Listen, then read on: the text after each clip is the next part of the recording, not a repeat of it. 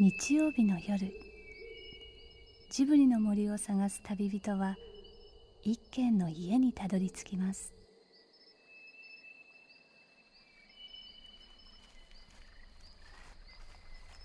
ジブリの森のラジオの川のほとり。そこに立つレンガの家はスタジオジブリ鈴木敏夫さんの隠れ家です。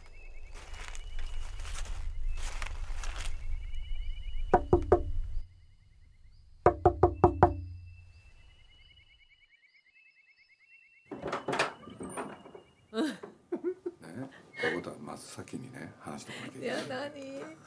皆さんはね僕のとこやってきたんですよ。ええ。神妙な顔して、はい、これでね僕の部屋っていつも開けっぱなしなんですけどその日、うん、ドアを閉めたんですよ。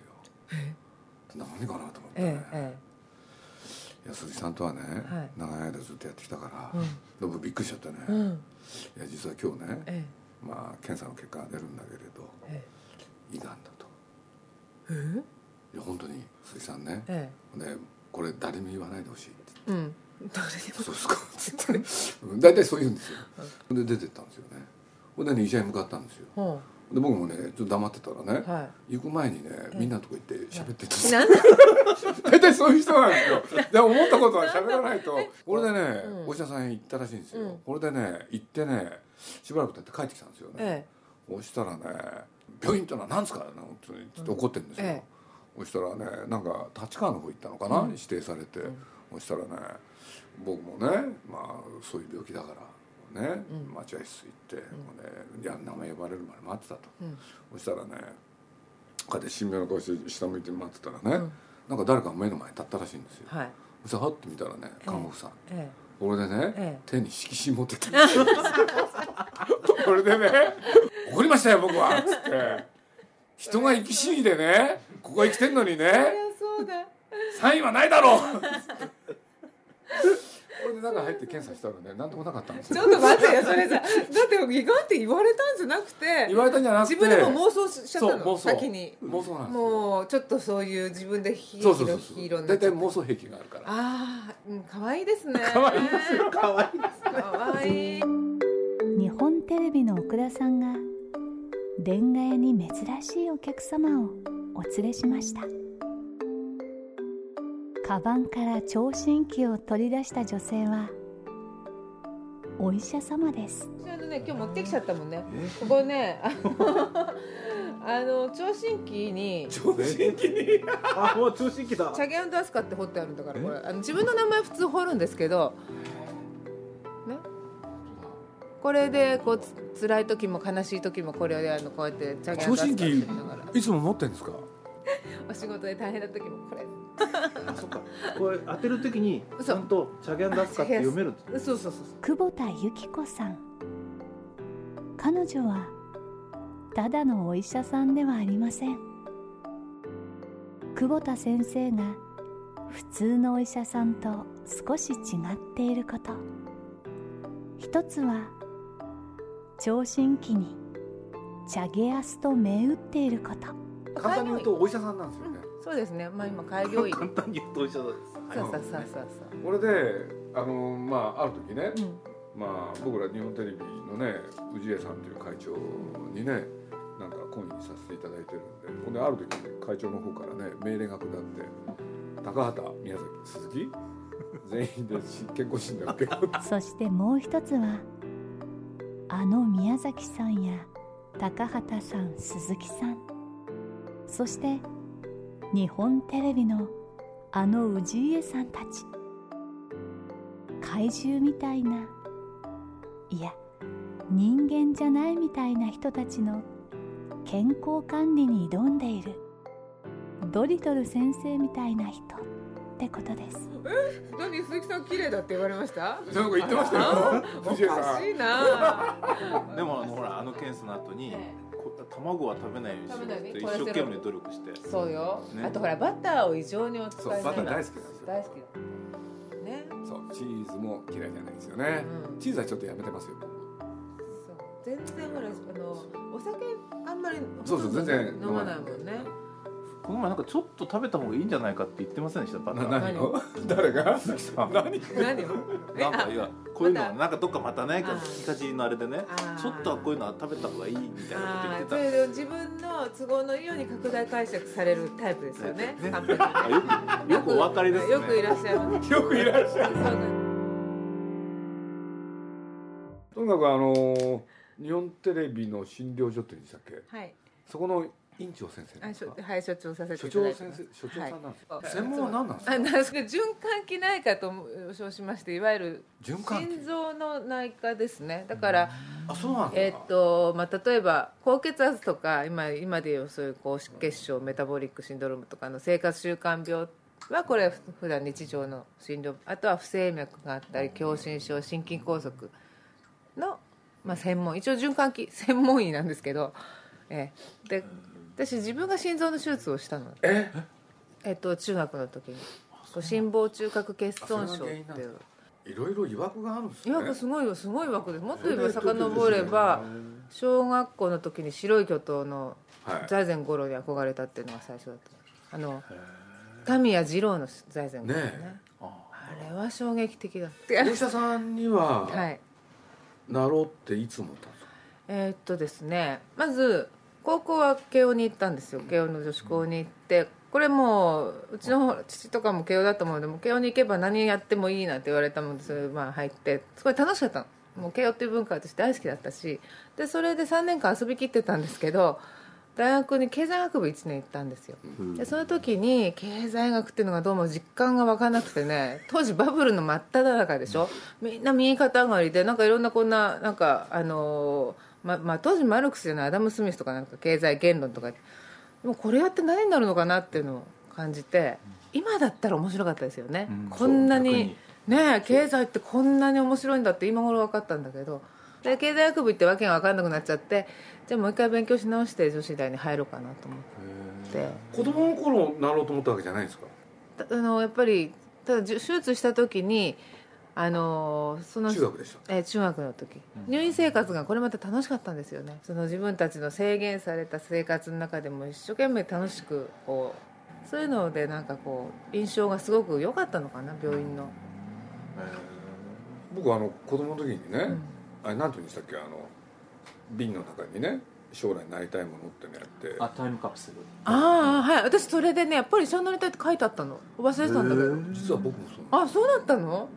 本当私ねそれ忘れてたんだけど「よゆっこちゃんこういうの出てきたよ」って言われて「ええー」とか言って、で僕はあれなんですよあの、うん。子供の時にね、うん。あの大腸を語る。はいはいはい。それをやって、ええ。なんていうんですかし死んじゃいそうだったんですよね。おいくつぐらいの時ですか？本当に4歳か5歳。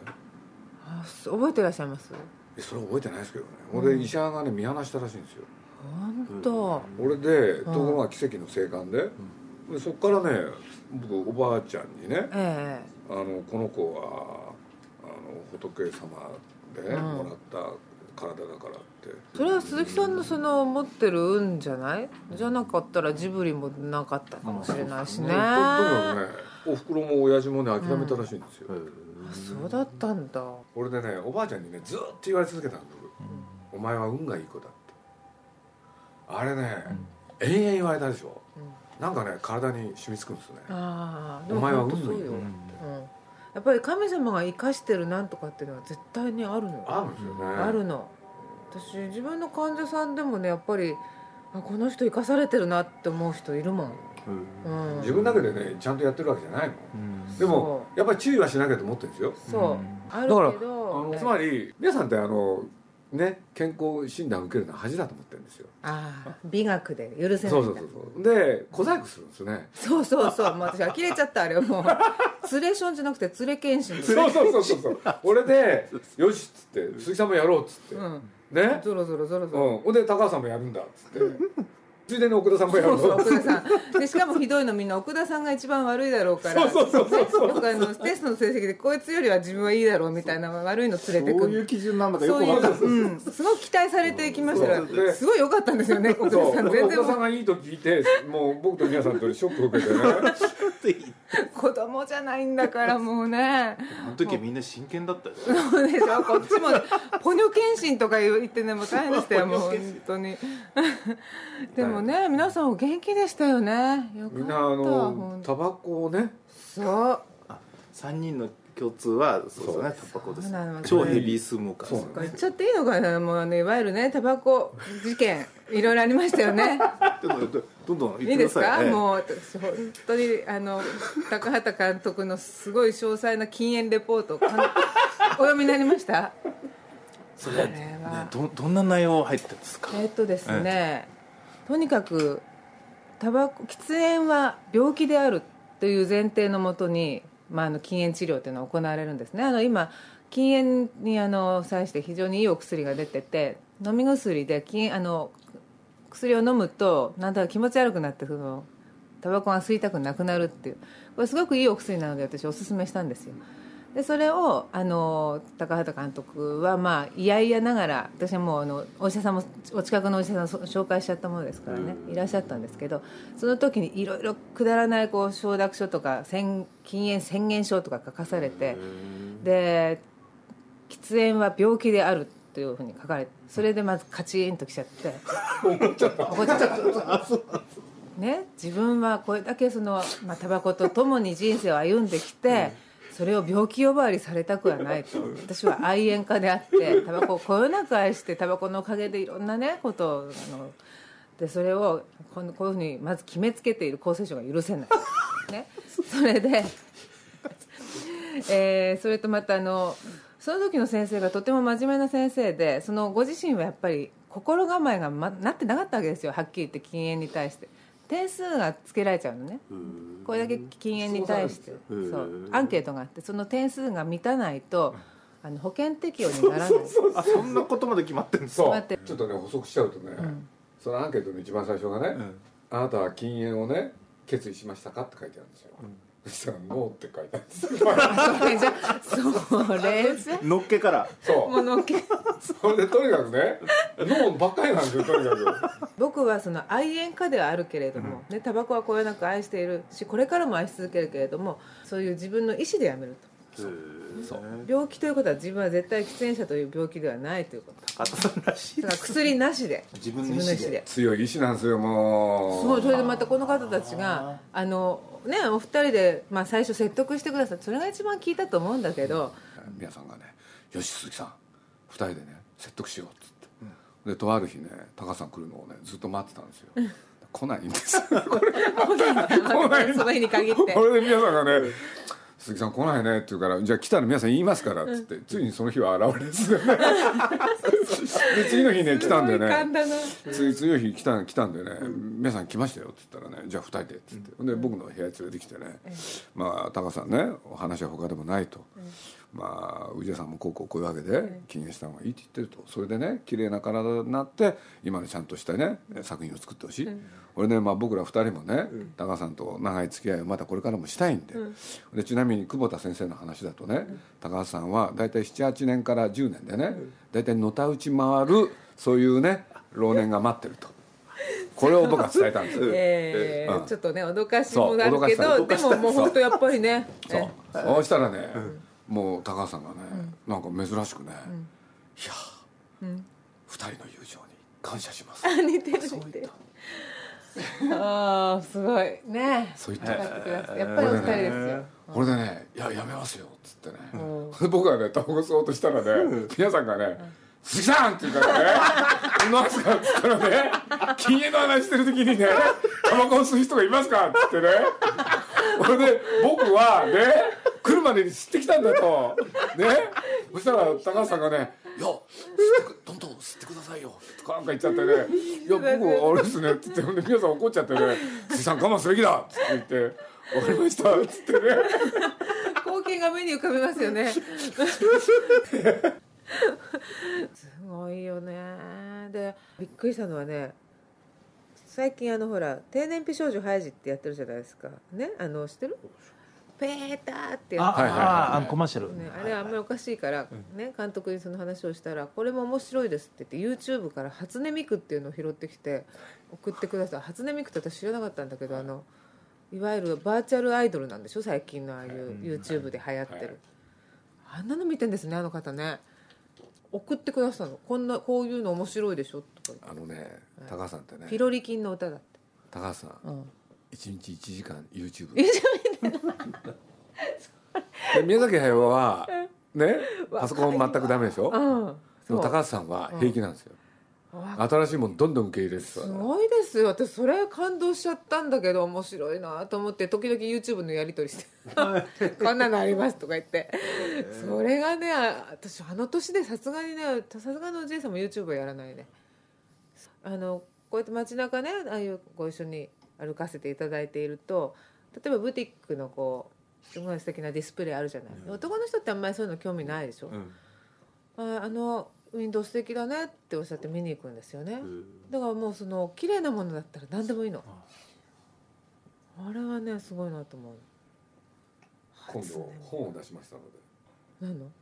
あのネットで連載した「一枚の絵から」っていうのをあはいはい、はい、岩波書店で。あそうあれ本になって海外編あのなんだ日本編ってへ絵についての、ね、本なんですよ。あそうですか。でもね、うん。作品作る時はね何が大変って言ったって高橋さん一番大変なんですうんそりゃそうでしょあの禁煙であれですよ。そりゃ作品一つ作るの大変だよこれね。それ全部鈴木さん付き合ってますからね。ちゃんとこうまあ正論なんですよおっしゃってることは。もう本当に正論。火の打つとこない。だからそれで作ってくっていうのはなかなかね。で岩波書店でも有名になっちゃいましてね。なんで？こんなことバラしたら怒られるけれど、岩波書店がええ。去年ね、え何周年かなんかでねえ、はい。いろんな人が岩波新書この一冊ってみんな推薦したんですよ、うんうんそれでまあね宮崎の時にもその話来たし、うん。まあ、僕のところにも来てるんで僕とか宮崎はすぐね、じゃあこの本って言って出したんですよ、はい。高橋さんから返事が来なくてで岩波の方がね「高橋さん来ないね」って言ってたら、ある日電話かかってきてえ「一冊を選ぶってのはどういう意味なんですか?」と。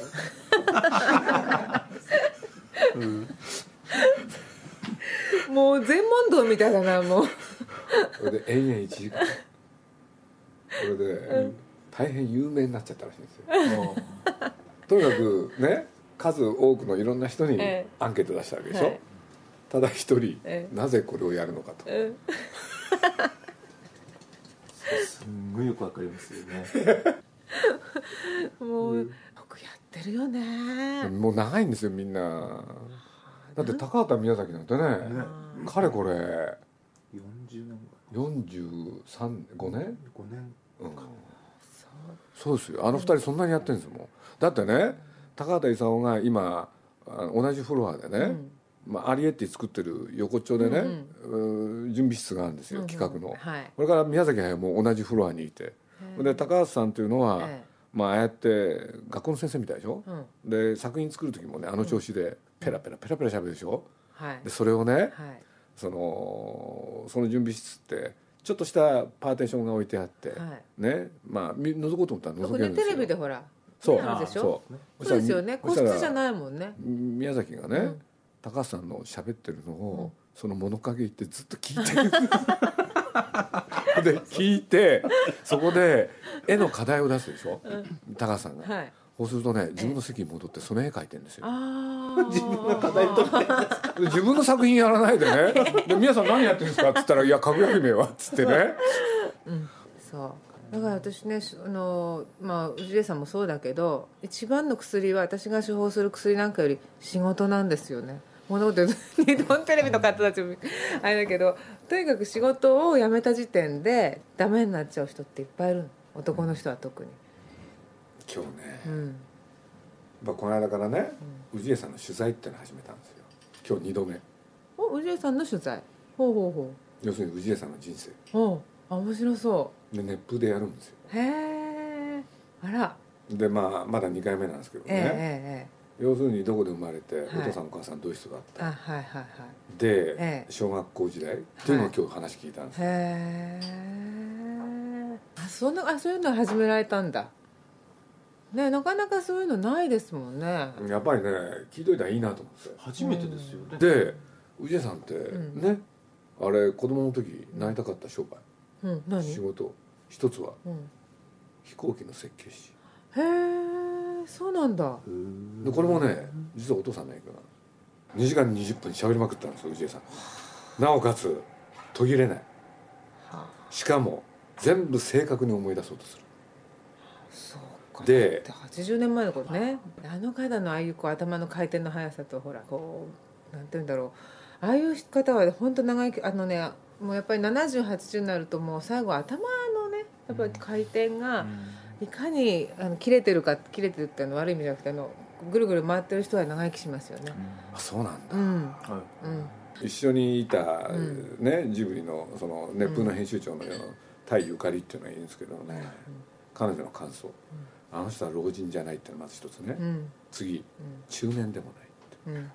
青年だああなるほどね。そうするとね今日インタビューしながら。うん。この人はなんで青年なんだ考えちゃったんですよね。うんいろいろ。うんお父さんが一つ氏家さん。お父様？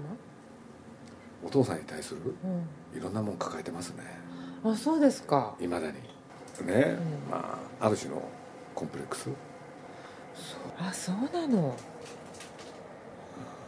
なるほどねと同時に、うん。あの鍋爪っていう人に対してもそうそうそうそうそう。いろんな思いがあるんですね。そうですね。だからね、それがある限りうん。あの人はねうん。ね失礼なこと言っちゃうと大人になれない人、うん。なるほど。あさすが、そうそうそもうそううつくづくそう思った。だってね妙にねなんかこう負けず嫌いそうそうそうそうねそうそう。私なんかの話である人がの負けず嫌い話をしていたらそれ子供だなガキだなって言うからちょっと言わせていただきますけどそちらも相当負けず嫌いでガキだなって思うこといっぱいありますよ。って言ったら「そうか?」とか言って全然分かってないかなやっぱりそういうね負けず嫌いとかそういうのがねだから若いんだよね。ずっと抱えてるそれを。う、ん。ねよーく分かってきたですね。あそう。抱えといていただきましょうか。ね。その方が長生きするでしょだからね年取ることできないですね。うんだね。からまだね終われないんですよ。うんうんうんうん。つくづくそう思ったんですね。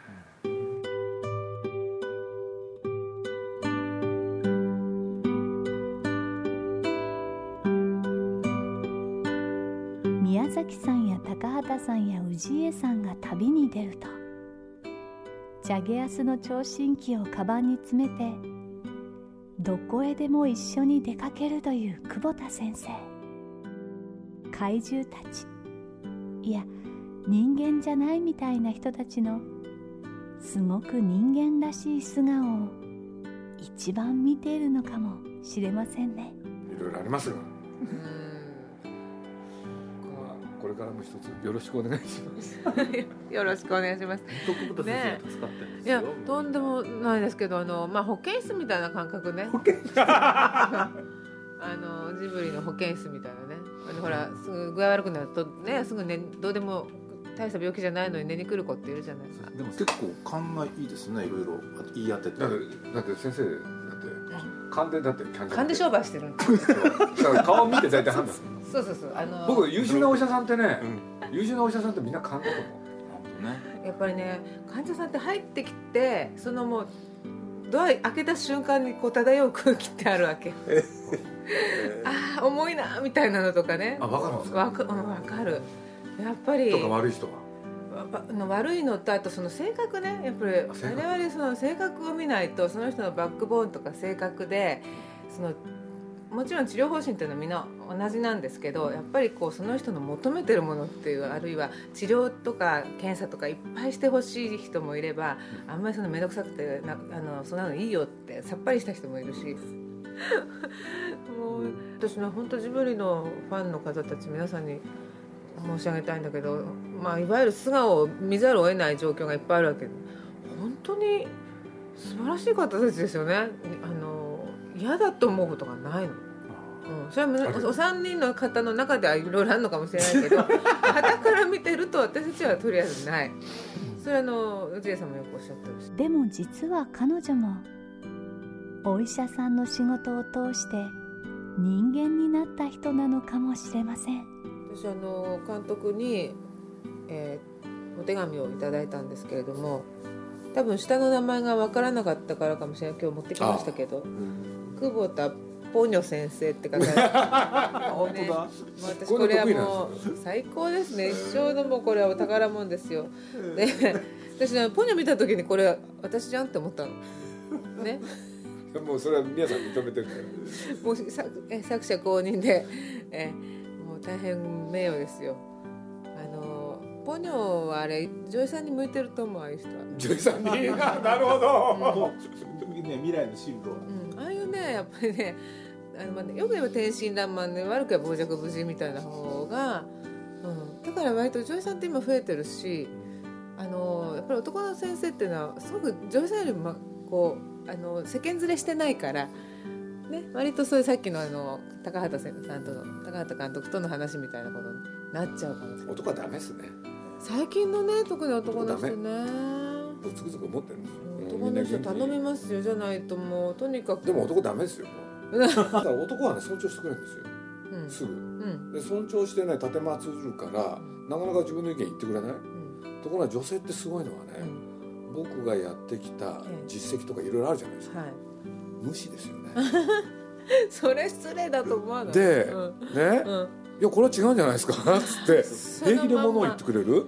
だから助かるんですよ。あ逆にね。そうあこれは本当の意見だ、うんうんうんうん。確かにそう。ね女性の方がそういうとこはね本当率直、率直なのね。そだからポニョみたいな。だから私あの本当にあのポニョをね 生み出されたあれは女性の本質だって監督おっしゃってたけどその通りかもしれない。鈴木敏夫のジブリ汗まみれ。今夜の出演はスタジオジブリ鈴木敏夫。日本テレビ麹町診療所所長。久保田ポニョ由紀子先生。そして奥田誠二さんでした。そういえばポニョは今週テレビに初めてやってきます。お楽しみに。